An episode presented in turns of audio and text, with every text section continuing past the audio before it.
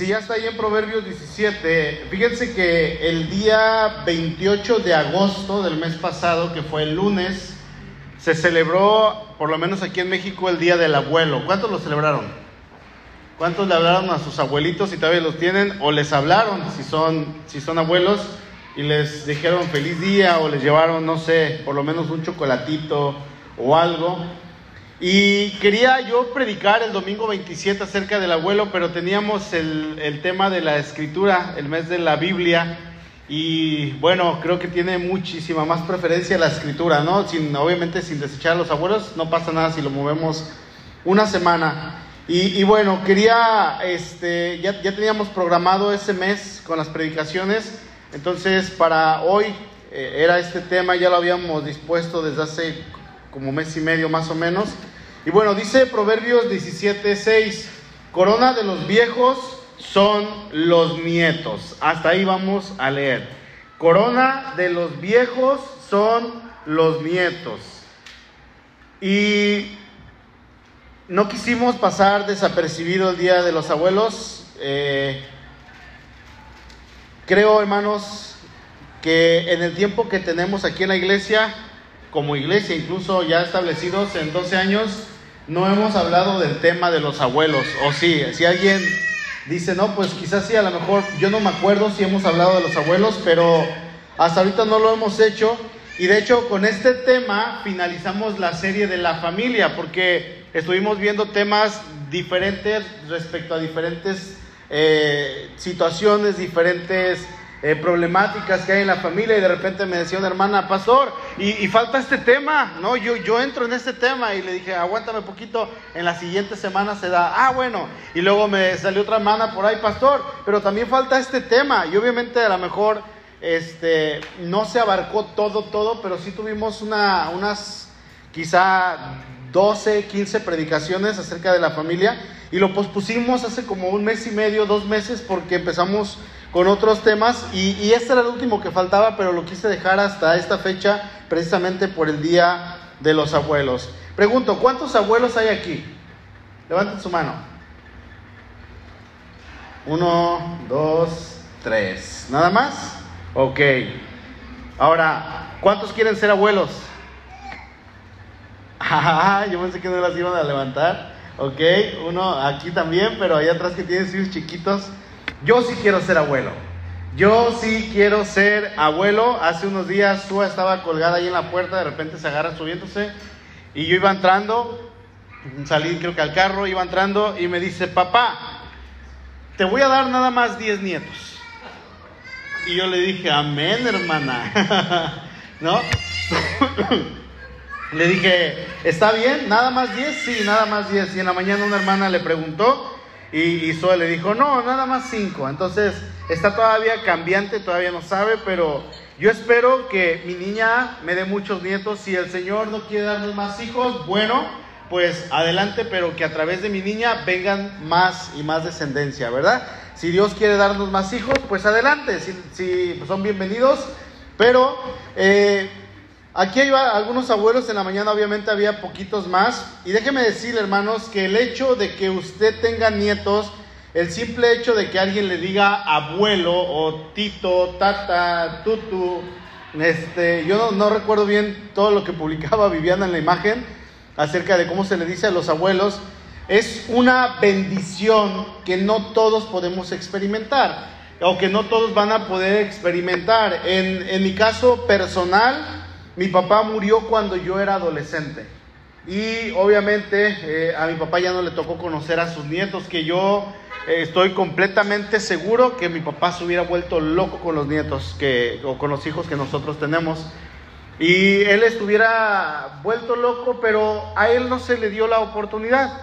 Simplemente Dios no quiso que a mi papá eh, él fuera hecho abuelo y no le tocó ver a sus nietos.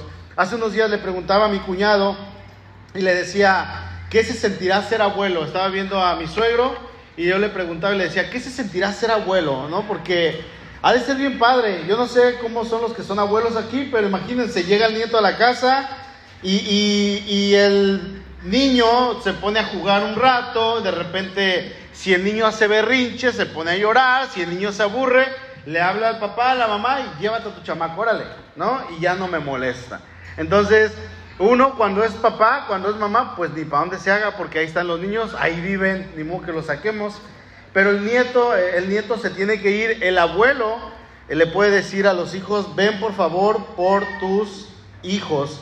Ahora, en algunos casos esto no se puede, resulta que el abuelo termina con la responsabilidad, hermanos, de eh, criar y educar ahora a los nietos, porque resulta que el hijo que tuvo hijos le deja a los hijos todo el tiempo y el abuelo ahí está cuidándolos de tiempo completo. El abuelo entonces termina cuidándolo como cuidando a los niños como si fueran sus propios hijos, como si fueran hijos que él hubiera procreado junto con su esposa y los hijos, los papás de los niños, se deslindan de responsabilidades. En otros casos es obviamente, hermanos, también necesario cuidar y hacerse cargo de los nietos porque o el papá o la mamá o uno de, de tres y esto se suele dar donde hay papás solteros o mamás solteras, ya sea que, por ejemplo, el papá pudo haber tenido un accidente o una incapacidad y los abuelos se tienen que hacer cargo de los niños. No hay de otra. Y eso está bien, porque obviamente ni modo que los abuelos desechen a los nietos. Entonces, ahí andan los abuelos trabajando, compartiendo de su pensión o, bueno, cuidando a los niños por una situación así. Otra cosa que puede ser es que el hijo o la hija sean desobligados y no ven por sus hijos. Entonces el abuelo o la abuela se tiene que hacer cargo o puede ser que por causa de trabajo el hijo o la hija eh, salgan a trabajar y el, abuelo tenga que estar cuidando a los niños en todo tiempo. De repente le hemos preguntado a algunos hermanos, este, hermanito, no lo hemos visto, ¿no? En algún tiempo. y nos han dicho, es que tengo que cuidar a los nietos.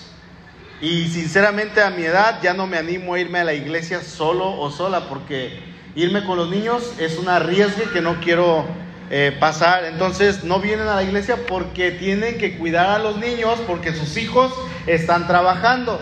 Entonces son diferentes áreas, diferentes maneras, hermanos, en las que muchas veces los abuelos terminan cuidando a los niños. Ahora, lo ideal y lo correcto dentro del plan de Dios es que cada hijo se haga cargo de sus propios hijos, porque los abuelos ya cumplieron con su rol, sea bien o no, ellos ya cumplieron con educar a sus hijos y ahora de alguna manera ellos tienen, o, podríamos decir, tienen el derecho a descansar. Y este llamado es a los más jóvenes, a los que tienen hijos pequeños o van a tenerlos próximamente. Jóvenes, ¿cuántos quieren tener hijos de los jóvenes que están aquí?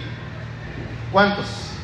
Aún a la edad de ser niños, yo le he dicho a, a mi niña y mi niña me dice, sí, yo sí quiero tener hijos, ¿no? Y es algo natural en el ser humano que el hijo o que los niños incluso quieran ser papás.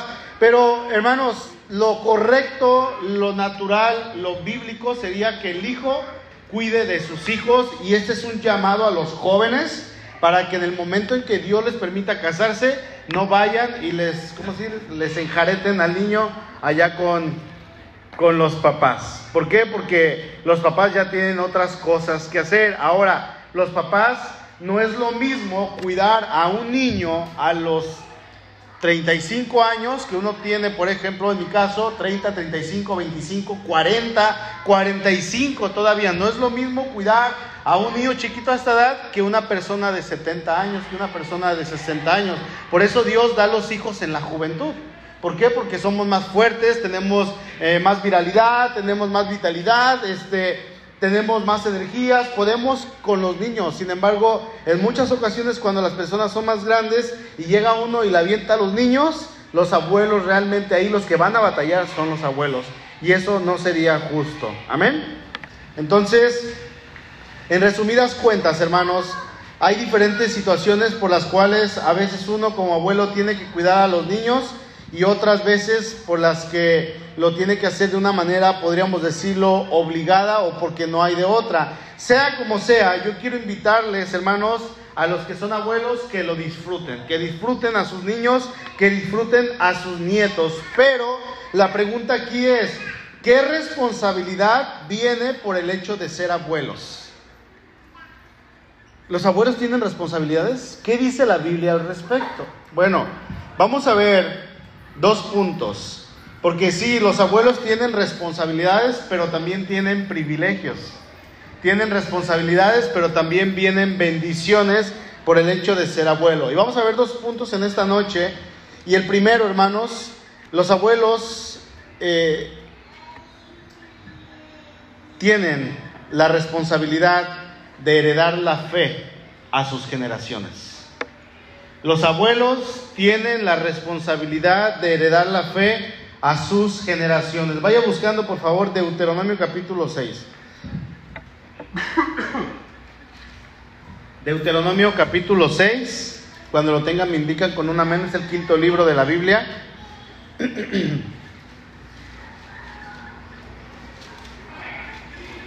Todo lo que Moisés habló, todo lo que Moisés dijo en Génesis, Éxodo, Levítico y Números, bueno, principalmente desde Éxodo hasta Números, está resumido en Deuteronomio. Sí, Deuteronomio significa segunda ley. Así es que lo que está aquí escrito en estos versos es un resumen de muchísimos pasajes que Moisés ya había escrito en cuanto a la paternidad y en cuanto al hecho de ser abuelo. Dice el verso 1. Estos pues son los mandamientos, estatutos y decretos que Jehová vuestro Dios mandó que les enseñase para que los pongan por obra en la tierra a la cual pasan ustedes para tomarla, para que teman a Jehová su Dios guardando todos sus estatutos y sus mandamientos que yo te mando, tú, tu hijo y el hijo de tu hijo todos los días de tu vida para que tus días sean prolongados. Solemos usar estos versículos para los padres, porque de hecho, hermanos, es un versículo para los papás y es un versículo que hemos compartido aquí los lunes en honores. De hecho, mañana que empezamos clase aquí en la escuela, aquí en la, en la iglesia ya para los niños, mañana vamos a meditar nuevamente porque estamos empezando el año. Vamos a meditar sobre este texto y es el texto base de nuestra escuela, Deuteronomio capítulo 6. Pero este versículo no solamente aplica para los papás, sino que aplica también para los abuelos. Dice ahí en el verso 1, está la orden clara de parte de Dios para su pueblo. Y dice que Dios ha estipulado, dice en primer lugar, mandamientos, estatutos y decretos. Si me ayudas allá arriba, José, no sé si está en pantalla. Dios ha estipulado mandamientos, estatutos y decretos. ¿Qué es un mandamiento? Bueno, un mandamiento es un precepto u orden de un superior a un qué? Inferior. Eso es un mandamiento. En este caso, Dios es el que manda, Dios es el superior, ustedes y yo somos los inferiores, nosotros somos los que tenemos que obedecer. Segundo, perdón, ¿qué es un estatuto? Bueno, un estatuto es la obligatoriedad del cumplimiento de algo y sus normas se disponen en forma de artículos. ¿Y qué es un decreto? El decreto quiere decir yo juzgo. Eso es un decreto. Dios está diciendo, yo he decretado, yo estoy juzgando, yo estoy emitiendo la orden y se tiene que cumplir. Entonces se refiere a una orden, mandato o ley dada por una entidad superior con el propósito de dirigir y mantener la estructura dentro de una sociedad. En este caso, Dios estaba estructurando a su pueblo y Dios quería que su pueblo se guiara bajo una ley para que ellos funcionaran como sociedad. ¿Sí? Y aquí en este caso, igual, el que da la orden es nuestro Dios. Así es que lo que deja Dios estipulado en su palabra es para que su pueblo le obedezca, para que a su pueblo le vaya bien y para que su pueblo haga lo que está escrito, lo que Dios ha determinado para que ellos sean bendecidos. Dice en el verso 2, para que temas a Jehová tu Dios, guardando todos sus estatutos y sus mandamientos que yo te mando tú tu hijo y el hijo de tu hijo todos los días de tu vida para que tus días sean prolongados. Una palabra que es importante aquí dice, para que temas a Jehová guardando, dice el versículo, ¿verdad? La palabra guardar, hermanos, es una palabra muy importante en este versículo y no es llegar a la casa y guardar la Biblia. Ahí dice que guardemos la ley. Y usted llega y la mete al cajón, la mete al buró y se ¿no? Ya hasta el otro domingo quedó guardadita. Mira, Señor, ni se empolvó. Como algunos le hacen, hermano, no os hagáis. Sí, sí. No hay que hacer eso. Se refiere a guardar la palabra en dónde? En el corazón. En el corazón. Atesorar lo que ahí está escrito con todo el corazón, sí, pero ponerlo por obra. Tiene la intención de decir que lo que está escrito, lo que usted tiene en sus manos, ahorita la escritura, lo que está escrito, hermano, se tiene que practicar. Es un antónimo, es un contrario de transgredir, o sea, guardar significa practicar, obedecer, pero lo contrario es transgredir, o sea, romper con lo que está ahí. Así que, no sé qué, qué me pasó por aquí, la garganta, pero hay algo que está obstruyendo. Perdón. Este es un antónimo entonces de transgredir. Ahora, también la palabra es temer y es reverenciar. Reverenciar, o sea que el Señor está diciendo a su pueblo, reverencia mi palabra, teme a mi palabra, no la tengas por poco, no la deseches. Otra definición que podamos darle a la palabra, a la palabra guardar es, en cuanto a temor, es mirar con sentimientos de respeto. O sea, lo que tú tienes en tus manos, hermano, es considerarlo como lo más sagrado, lo más exaltado, lo más sublime que Dios te ha dado porque es lo que Él ha hablado. Y es decir, Señor, wow, estoy asombrado de lo que tú has escrito aquí. ¿Qué decían los salmistas? En el Salmo 119, cuánto amo tu ley, todo el día es ella mi meditación. Estoy asombrado, estoy sorprendido, Señor, gracias por tu ley. Eso es lo que Dios quiere que su pueblo haga en cuanto a la ley. Ahora, en este asombro que debe el papá tener, dice ahí, seguimos en el verso 2, vamos a repetirlo, para que temas a Jehová, tu Dios, guardando todos sus estatutos y sus mandamientos que yo te mando. Tú, tu hijo, ¿y quién más dice? Y el hijo de tu hijo todos los días de tu vida, para que tus días sean prolongados. La promesa, en primer lugar, es para el papá. Bueno, el mandamiento es para papá y la promesa de bendición es para el papá. Pero no solamente ahí, sino que dice que también es para el hijo, tanto el mandamiento como la bendición. Pero no solamente para el hijo, sino que dice que también el mandamiento es para el hijo, para el nieto, pero también la bendición es para el nieto. O sea que el padre, al guardar los mandamientos, los estatutos y los decretos, que Dios está estipulando, estos mandamientos, hermanos, deben alcanzar al hijo, deben alcanzar al nieto, al bisnieto, al tataranieto y así seguirse.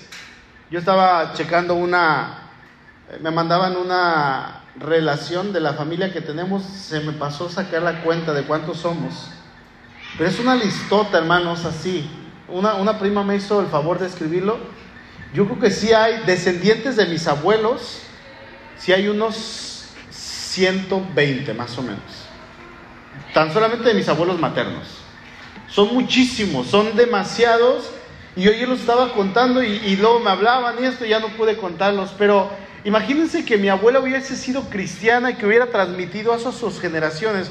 ¿Cuántas generaciones no hubieran impactado? O sea, desde arriba comienza a extenderse y que esto hubiera sido de bendición. Lamentablemente mi abuela fue sumamente católica. Y su esposo, que yo no conocí, también fue sumamente católico. Entonces, hermanos, cuando nosotros guardamos lo que la palabra de Dios nos dice, estos deben de alcanzar a nuestras generaciones. Dice que el cielo y la tierra pasarán, pero sus palabras no pasarán. La palabra de Dios permanece para cuándo? Para siempre. Y ese para siempre va a abarcar todas las generaciones. Eduardo va a crecer, va a envejecer y en algún momento tiene que partir. Y luego su hija va a crecer y luego va a tener hijos, o sus hijos, sus hijas, perdón, van a tener hijos y ellas van a crecer, van a envejecer y van a partir. Pero luego los nietos de Eduardo van a crecer, van a envejecer y van a partir, pero van a tener hijos y la palabra de Dios va a seguir vigente. ¿Sí o no? Todos los días de su vida hasta que Cristo venga. Esa no se va a acabar nosotros vamos a pasar, nosotros nos vamos a extinguir de esta tierra, pero la palabra de Dios no va a pasar. Quizá algunos de los que estamos aquí, en la mayoría alcanzamos a Cristo apenas hace algunos años atrás, y atrás yo estoy incluyendo 20 años, 30, y aún va a decirme usted, pues no hay nietos, todavía no tengo, a lo mejor yo tengo 10 años en Cristo, 15, todavía no tengo nietos ni siquiera. Bueno, hermanos, piense en esto, si usted tiene hijos, va a tener nietos. Y si usted está, eh, eh, está pensando en su futuro, en su descendencia, yo quiero que piense, si Dios permite, usted va a tener nietos. Jóvenes, van a tener hijos y en algún futuro, primeramente Dios, van a tener qué? Nietos. Y eso es una bendición. Es una bendición. Últimamente en estas generaciones se ha tomado el hecho de que ya no se hable tanto de la familia. No, no, no, piensa en otras cosas. Veo, hoy estaba, me apareció una publicación de una compañera de la universidad y no la vi. No, no me metí a su face ni nada, pero está sola en las fotos, siempre está sola. Pregúntenle, ha viajado por todo el mundo, pero está cerca de los 40 y dice, yo no me quiero casar y no me voy a casar.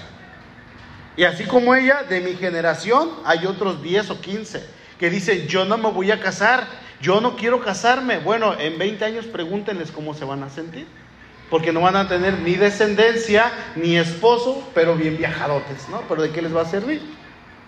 Esta generación ya no quiere tener nada con Dios. Esta generación ya no quiere saber nada de lo que viene de parte de Dios. Ya no quieren saber nada acerca de la descendencia. Hermanos, vamos a tener en algún momento nietos. Y yo quiero que, que, que piense esto. Si usted tiene hijos, con su vida cristiana, con el testimonio que usted tiene, la manera en que usted desempeña su fe, ¿cree usted que esa fe que usted vive va a alcanzar hasta llegar a sus nietos? Porque en mi caso me faltan aproximadamente, en la mañana se acaba cuentas, me faltan como unos 20 años, yo espero, para que Dios me dé nietos. ¿No? Ya le acomodé la vida a mi hija y que a los 25, 26 tenga su primer hijo. Entonces me faltan 20 años para tener nietos. Mi fe, mi testimonio, mi manera de vivir va a alcanzar a las generaciones que vienen, o sea, a mis nietos o no. Pregúntese eso, la fe que yo vivo va a alcanzar a mis nietos porque muchas veces, hermanos, si llegamos a hacer un análisis de, de, cómo es nuestra vida cristiana, de la manera en que nosotros la vivimos, a lo mejor usted me va a decir, hermano, pastor, pues fíjate que ni siquiera va a llegar a mis hijos, con trabajo está llegando a mis hijos, cuanto menos a mis nietos, ¿no?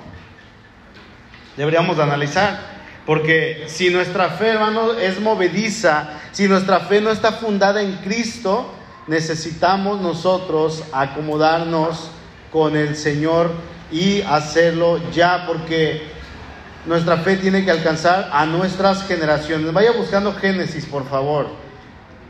Vaya buscando Génesis. El Señor ahí en Deuteronomio, capítulo 6, le dice al padre de familia, que está incluido usted ahí, le dijo a Moisés que le dijera a los israelitas, pero eso también es para nosotros, que necesitamos vivir acorde a lo que está escrito para poder bendecir a nuestras generaciones. Nuestra fe, hermanos, debe de afectar no solamente a nuestros hijos, pero también a nuestros nietos. Nuestra fe debe de afectar no solamente a nuestros nietos, sino, ¿por qué no? Aunque ya no estemos aquí, que ellos puedan recordar que su abuelo, que su papá les heredó la fe, les heredó este legado, les enseñó cómo vivir y cómo amar a Cristo. Obviamente la salvación no se hereda, obviamente no, pero que nosotros de nuestra parte hagamos el mayor esfuerzo para bendecir a nuestras generaciones. Mire lo que pensaba y sabía Dios acerca de Abraham. Génesis 18, verso 17, dice, y Jehová dijo, encubriré yo a Abraham lo que voy a hacer habiendo de ser Abraham una nación grande y fuerte, y habiendo de ser benditas en él todas las naciones de la tierra, porque yo sé, fíjense, porque yo sé que mandará a sus hijos y a su casa después de sí, que guarden el camino de Jehová, haciendo justicia y juicio, para que haga venir Jehová sobre Abraham lo que lo que ha hablado acerca de él. Dice Dios, yo sé yo estoy seguro que Abraham va a cumplir con todo lo que le he mandado. Él tiene temor de mí, él va a educar a sus hijos en esto que yo le estoy diciendo y les va a enseñar acerca de mí. ¿Se imaginan qué bendición que Dios se pudiera expresar así? ¿Cuántos fueron a ver la película de su único hijo? Ok. Hay una parte, hermanos, obviamente conocemos la historia. En la mañana una hermana me dolió lo que dijo. Dijo, ah, está bien chafa. Le digo, hermana, yo me la pasé llorando toda la película. Pues es que ya conozco la historia. yo también, le dije. Pero a mí me encantó esa película. Y, hay, una parte donde Abraham tiene el encuentro con Dios cuando Dios le llama, es Génesis capítulo 12. Y él está tirado en el piso. ¿Se acuerdan los que fueron a verla? Los que no han ido, pues se los voy a contar, de modo. Y, está tirado en el piso y está como, como ido y se acerca a Saraí, su mujer, y le dice, ¿qué te pasó? Y le dice, tuvo un encuentro con Dios. ¿Se acuerdan? Y le dice esta mujer, porque ellos eran eh, de Ur de los Caldeos, tenían muchos dioses. Y ella le dice, ¿con cuál de todos? ¿Con cuál Dios tuviste un encuentro? Y Abraham le responde y le dice, con el único verdadero que hay. Solamente hay uno y todos los demás, dice Abraham, son falsos. Y esto, hermanos, este encuentro, obviamente la, historia no nos va a decir eso, pero al ver esto en la película, de alguna manera podemos imaginarnos cómo fue el llamado de Abraham, cómo fue que Dios lo llamó, cómo fue el impacto que Dios tuvo en su vida para que él al instante dejara todo y se fuera a, donde Dios le dijo. ¿A dónde? No sabía, pero él obedeció. Entonces Abraham fue cambiado en su vida, hermanos, él quedó convencido y por los relatos que leemos en la escritura vemos que Isaac fue una persona que amó a Dios con todo su corazón. Vamos a ver que Jacob, después de un tiempo de tramposo y de vivir ah, conforme a su voluntad, él tiene un encuentro con Dios y él conocía lo que era Dios y quién era Dios y las promesas que Dios le había hecho a Isaac y que Dios le había hecho a Abraham. Entonces Abraham e Isaac hicieron un buen trabajo, un trabajo excelente enseñando a sus generaciones. Y ahí en Deuteronomio capítulo 6 es precisamente lo que estamos leyendo. Para este tiempo el Señor habla con Moisés y, Moisés con un grupo, se refiere a los varones específicamente, y, y entre estos varones era gente mayor, gente que ya tenía hijos, que ya tenían nietos, hijos grandes y que estos hijos ya tenían hijos. Entonces Dios está hablando con estas personas, bueno, con Moisés y Moisés con estas personas, y Dios le dice, enseñen a sus hijos pero también a los hijos de sus hijos. Y aquí surge una pregunta, ¿que eso no era chamba de los papás? ¿Que el educar a los hijos no es el trabajo de los papás? ¿O no? ¿Sí o no? El educar a mi niña es mi trabajo y trabajo de Suri, de nadie más. Pero aquí el mandato dice a los abuelos, eduquen a sus hijos en estos mandatos, decretos y estatutos. Y luego dice, pero también a los hijos de sus hijos. Porque el abuelo entonces tiene que enseñar los mandatos, estatutos y decretos de parte de Dios a sus nietos y se supone que él ya hizo su trabajo. ¿Por qué? ¿Por qué? Bueno, simplemente, hermanos, fíjese. Porque el abuelo tiene sabiduría de parte de Dios, el que conoce a Cristo. Y con esa sabiduría el abuelo tiene la responsabilidad de pasar los conocimientos, no del mundo, los conocimientos de Dios a sus generaciones, o sea, a sus nietos. Y sus nietos, hermanos, ellos tienen que aprender de los abuelos. El abuelo tiene que hablar con sus nietos y decirle, oye, hijo, fíjate que te voy a contar una historia cuando Dios hizo esta obra en mi vida. A ver, échale, abuelo. ¿Saben que a los niños les encantan las historias? A los niños les fascinan las historias. Y hermano, en el momento en que usted se haga abuelo, usted ore por sus nietos. Desde este momento, ore por sus nietos, porque al orar por sus nietos, está orando por sus hijos. Usted está bendiciendo a la generación que todavía no llega. Y esa es nuestra responsabilidad. Yo oro por mis nietos. Se los prometo. Y oro por el susodicho que va a llegar y conquistar el corazoncito de mi chiquita. Oro por él, oro y yo lo bendigo, Señor. Bendícelo y permite que te conozca y que se enamore de ti y que él pueda saber quién eres tú y que no sea cristiano. Yo no quiero que sea cristiano, yo quiero que ame a Dios. ¿Sí? Yo quiero que él esté enamorado de Dios. Ese es mi sueño, ese es mi anhelo, esa es mi oración y estoy seguro también que es la oración de mi esposa y oramos por eso.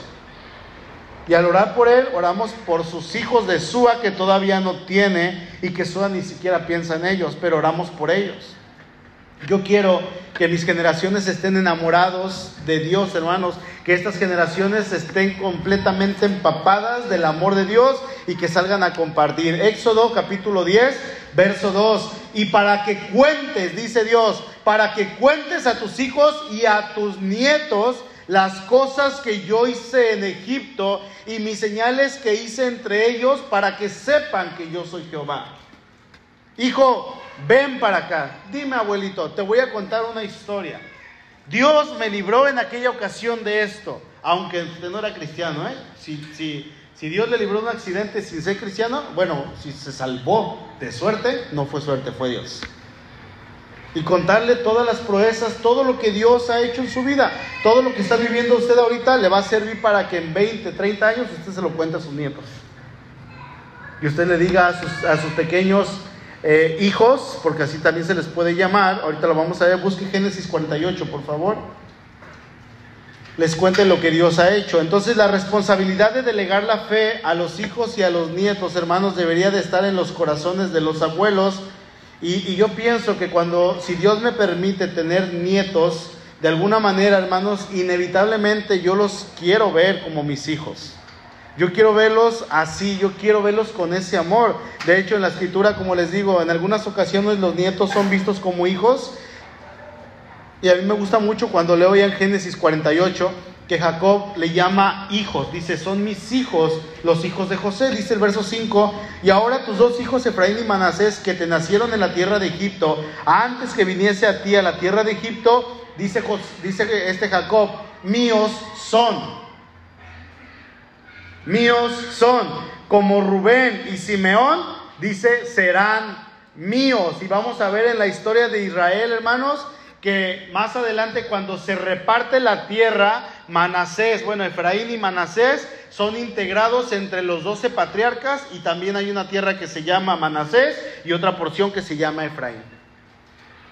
Este Jacob les dio la bendición a los hijos de José y los, los tomó como si fueran suyos. Y dijo, los que vengan después de ti, después de ellos, son tuyos, pero estos son míos. Le dijo, y yo los voy a bendecir y oró por ellos y los bendijo y ellos fueron benditos y se multiplicaron, hermanos. ¿Cuánta bendición hay en un abuelo hacia sus nietos? ¿Cuánta bendición en un abuelo que sabe que su único temor debe de estar en el Señor y si ora por sus nietos va a transmitir esa bendición a sus generaciones? Fue lo que hizo precisamente este Jacob. Jacob como abuelo bendijo a sus nietos, los hijos de José, y les dio parte entre sus hijos y los tomó como sus hijos. Dice Proverbios 13:22, el texto que leía ahorita Viviana al principio, dice, el hombre de bien deja herencia a sus nietos. Y obviamente está hablando de una herencia material, está hablando de dejarles tierras, de dejarles algo que sea o que tenga que ver con lo económico. Sin embargo, hermanos, ¿cuánta mayor responsabilidad no tenemos de dejarles lo espiritual? ¿Cuánta? Yo le hago una pregunta a los que son abuelos, que son poquitos. Hermano, ¿no siente usted la responsabilidad no solamente con sus hijos, sino por sus nietos? Porque el verso dice que el hombre de bien deja herencia a sus nietos. ¿Qué es lo que usted le quiere enseñar a sus nietos? ¿Qué es lo que usted le quiere dejar a aquellos hijos de sus hijos? Porque, hermano abuelo, yo quiero preguntarle, ¿está preocupado usted por la vida espiritual de sus nietos?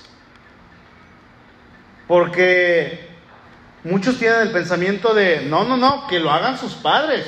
Ya les toca a ellos. Yo ya hice mi trabajo, ahora les toca a ellos. A lo mejor eso puede ser el pensamiento que usted tiene. ¿Cuál es su pensamiento? Porque según la escritura, lo que estamos leyendo, el abuelo tiene la obligación, escuche esto, la obligación, y esos hermanos, para todos que estamos aquí, la obligación de enseñar todo lo que manda la escritura a los nietos, así como también a los hijos entonces hay chamba hasta el último día de nuestras vidas.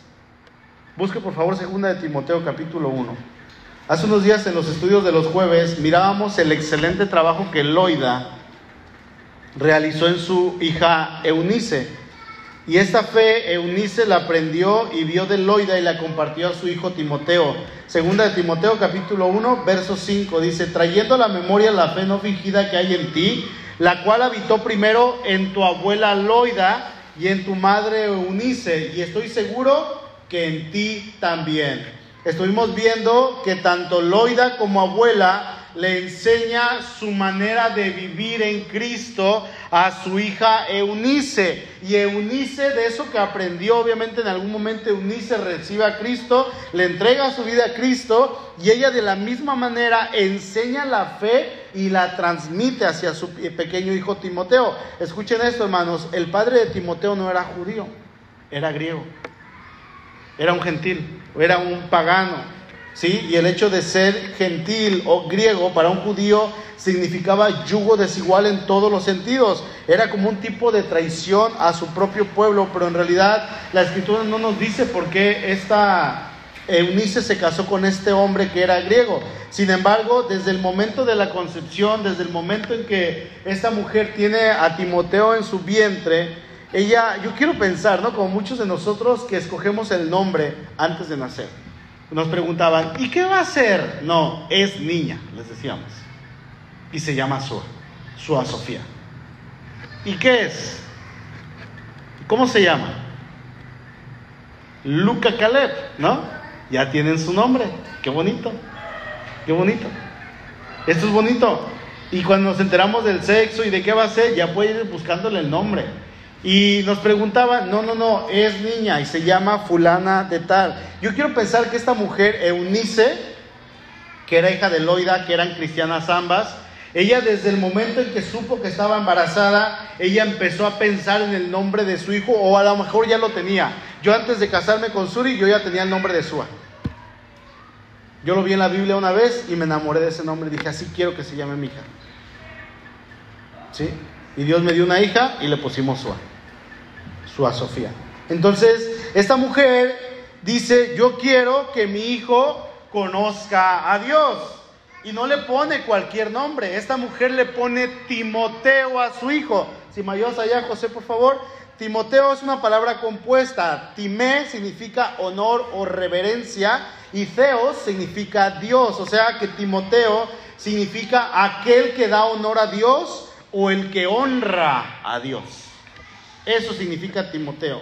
Es obvio que su madre tenía ese anhelo de que su hijo, al igual que su abuela, al igual que la hija, ahora el hijo, o sea, el nieto, ella quería que honrara a Dios y realmente lo hizo. Yo quiero pensar e imaginarme el gozo que Loida tuvo al ver a su nieto, el hijo de su hija, servir al Señor como un siervo. Y vaya que qué siervo, vaya que qué pastor. Un pastor del primer siglo que fue de mucha bendición para la iglesia y muy usado por Dios. Y es aquí donde yo le quiero decir lo siguiente. Lo que usted plante hoy, hermanos, en sus hijos, si aún son jóvenes o sean adolescentes o preadolescentes o niños o bebés o todavía no nacen, lo que usted tenga pensado para ellos, lo que usted ponga en sus corazones, va a determinar grandemente en sus generaciones, entiéndase, en sus nietos. ¿Cómo los está educando? ¿Cómo los está llevando en su vida? ¿Cómo viven ustedes en su casa? Se la pasan peleando como perros y gatos por cualquier cosa. Ay, te comiste el pan, no, no sé. ¿Por qué? Ah, ese era mi refresco. y se agarran peleando por cualquier cosita. ¿No? Lo que usted plante, lo que usted siembre en el corazón de sus hijos, en la edad que tenga, hermano, va a determinar grandemente en sus generaciones. Otra vez lo repito, entiéndase nietos. ¿Qué tanto usted los quiere impactar? Porque la fe de Loida llegó hasta Eunice y de Eunice pasó a Timoteo y, y, Timoteo fue bendición para la iglesia. Ya no se menciona la generación de Timoteo, pero yo estoy seguro que los hijos de Timoteo fueron hombres de Dios y mujeres de Dios, que impactaron en su tiempo.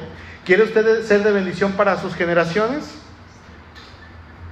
Impacte, hermano muestre la fe, viva la fe, muéstrese desde este momento como una persona de convicciones. Amén. Una ventaja que tiene probablemente es la edad, la experiencia y a mayor grado el hecho de que ya conoce más a Cristo. Estoy hablando de aquellos que ya están un poquito más grandes, eh, que cuando tenía a sus hijos pequeños quizá los regañó mucho, la regó mucho, pero hoy que usted ya está en Cristo, imagínese hermano lo que usted puede hacer con el conocimiento que tiene, pasárselo a sus nietos. O a lo mejor usted no lee y no medita y dice, pues ¿qué les voy a pasar? ¿No? Pues sí, pues es tiempo, hermano. Todavía es tiempo. Amén. En segundo lugar, el abuelo tiene el privilegio, escuche esto, tiene el privilegio de ver sus generaciones multiplicarse. Y esto es una gran bendición porque aquel que tiene nietos es porque ya tuvo hijos. No todos van a experimentar esto, así es que los que tienen nietos siéntanse privilegiados, siéntanse bendecidos. Dice Proverbios 17, lo que leímos al principio, corona de los viejos son los nietos y la honra de los hijos sus padres. Corona de los viejos son los nietos. ¿Dónde va la corona? La cabeza. En la parte más alta. Es lo que más se muestra. Un rey tenía su corona para que se viera que estaba hasta arriba y era el rey automáticamente identificado. Y dice, corona de los viejos son los nietos. Y ciertamente, hermanos, hay una gran diferencia entre el tiempo que esto se escribió, este proverbio, y nuestros días, algunos cuantos miles de años. Así es que hay que tener en cuenta el pensamiento judío y la cultura de aquel tiempo. En aquellos tiempos para los judíos una descendencia numerosa era considerada una bendición de Dios, era un premio de la virtud. De hecho, el Salmo 127 dice, bienaventurado el varón que qué? Que llenó su aljaba con saetas, con flechas. Dice, es como el valiente, que la llena y dice, las flechas en su mano son como si él fuera un valiente guerrero y las dispara y las avienta. Hermanos, el hecho de tener hijos es una bendición. Platicábamos antier en matrimonios este tema. Este tema, que estas generaciones están espantadas. Están espantadísimas por el hecho de tener hijos. Le preguntaba a un amigo que se casó hace un año, tiene como 43 años. Le dije, ¿y los hijos? No, todavía no estamos pensando en eso. Pues, ¿Para cuándo vas a tener hijos? No, ¿qué vas a tener? ¿Hijos, nietos? No, no, no, no es tiempo. Me dijo, ay, no, pues nomás porque estás bien lejos, en otro estado, si no, te agarraba sopapos. ¿Cómo crees? Las generaciones de hoy, hermanos, le tienen miedo a los niños. Dice un rabino llamado Ben Sirac, el valor, el valor moral cuando se tiene muchos hijos, ¿no? El valor moral es preferible, preferible al número, de modo que es mejor no tener ninguno que tener todos hijos y que salgan malos. Obviamente, si yo tengo un hijo, voy a tratar de educarlo bien. Si tengo 10, tengo que tratar de educarlo en los caminos del Señor, para que cuando estos hijos crezcan, enseñen a sus hijos los caminos del Señor. De hecho, las malas costumbres de los hijos deshonran a los mismos padres, mientras que la virtud de aquellos son su mejor gloria. El abuelo, hermanos, el, el, el varón, perdón, y la mujer en este caso también, son bienaventurados cuando hay hijos, cuando hay nietos. Nosotros, Sur y yo, tenemos la convicción desde hace un tiempo para acá de que si Dios nos da 20 hijos, 20 hijos vamos a tener, ¿verdad? Sí, dice. Porque hace un tiempo planeábamos en nuestra ignorancia, y perdónenme si a alguien le, le cala esto, pero en nuestra ignorancia planeábamos tener tres hijos o cuatro y luego ella operarse o yo operarme. Pero llegamos a la escritura y una enseñanza que una persona daba y el mandato bíblico sigue siendo el mismo, fructifiquen y multiplíquense. Y les hemos preguntado a varios hermanos de aquí de la iglesia y les hemos dicho, hermano, usted cuando se hizo la operación o su esposa, ¿le preguntaron a Dios si era su voluntad cerrar fábrica? Y la mayoría dice, no. ¿Pero por qué? Sí, porque Dios es el que da la vida y usted en su cuerpo tomó la decisión de ya no dar vida. Que Dios ha hecho milagros en, muchas ocasiones, pero la mayoría de veces, hermanos, nosotros tomamos la decisión sin incluir a Dios. Sin embargo, Dios bendice a las generaciones. Ay, es que antes tenían 12 hijos. Sí, antes tenían 12. ¿Cómo le hacían? Pues Dios era el que proveía para uno, va a proveer para 12. ¿Sí? Si va a proveer para 5, va a proveer para 15. Es lo mismo porque Dios es el que da vida, Dios es el que bendice, Dios es el que multiplica y yo estoy seguro de eso. Y deberíamos de preguntarle a Dios, y esto es para los jóvenes que se van a casar, Señor, ¿debo de cerrar fábrica? ¿Debo de hacerme la operación? ¿Es tu voluntad que yo haga eso? ¿Y qué les va a responder Dios? El mandato sigue siendo el mismo, fructifíquense y multiplíquense. Si usted, hermano, tiene la intención de ver sus generaciones bendecidas, sea uno o dos o cinco o diez, para empezar usted tiene que ser una persona de convicciones. Ore por ellos, enséñeles, bendígales a sus hijos primeramente, para que sus hijos puedan enseñar a las generaciones que vienen, para que usted se pueda gozar, para que usted vea que aquellos que están haciendo de sus hijos, ellos puedan seguir en el camino del Señor. Y qué bonito es ver a una persona que viene eh, a la iglesia y después se casa y luego viene con sus hijos a la iglesia y luego sus hijos crecen y siguen las generaciones. Es algo bien hermoso. Es algo, hermanos, que no se da todo el tiempo. En aquellos tiempos decía un comentarista, al ver los nietos, los abuelos podían tener la seguridad acerca del futuro de la familia. ¿Por qué? Porque al tener nietos, pues decía el abuelo, pues por lo menos ya tuve nietos, ¿no? Si me lleva el Señor, yo ya no sé, pero ya está mi degeneración y mi descendencia ahí. Si usted, hermanos, les enseña lo que vimos en el punto uno, entonces usted le está dando a su nieto prosperidad. Y la, la prosperidad, no estoy hablando de una prosperidad económica, estoy hablando de una prosperidad espiritual. Si usted ora, bendice a sus nietos, usted va a ser bendecido, pero va a bendecir a sus generaciones que vienen. Amén. Así es que, hermano, bendiga a los que vienen. Sea agradecido con Dios.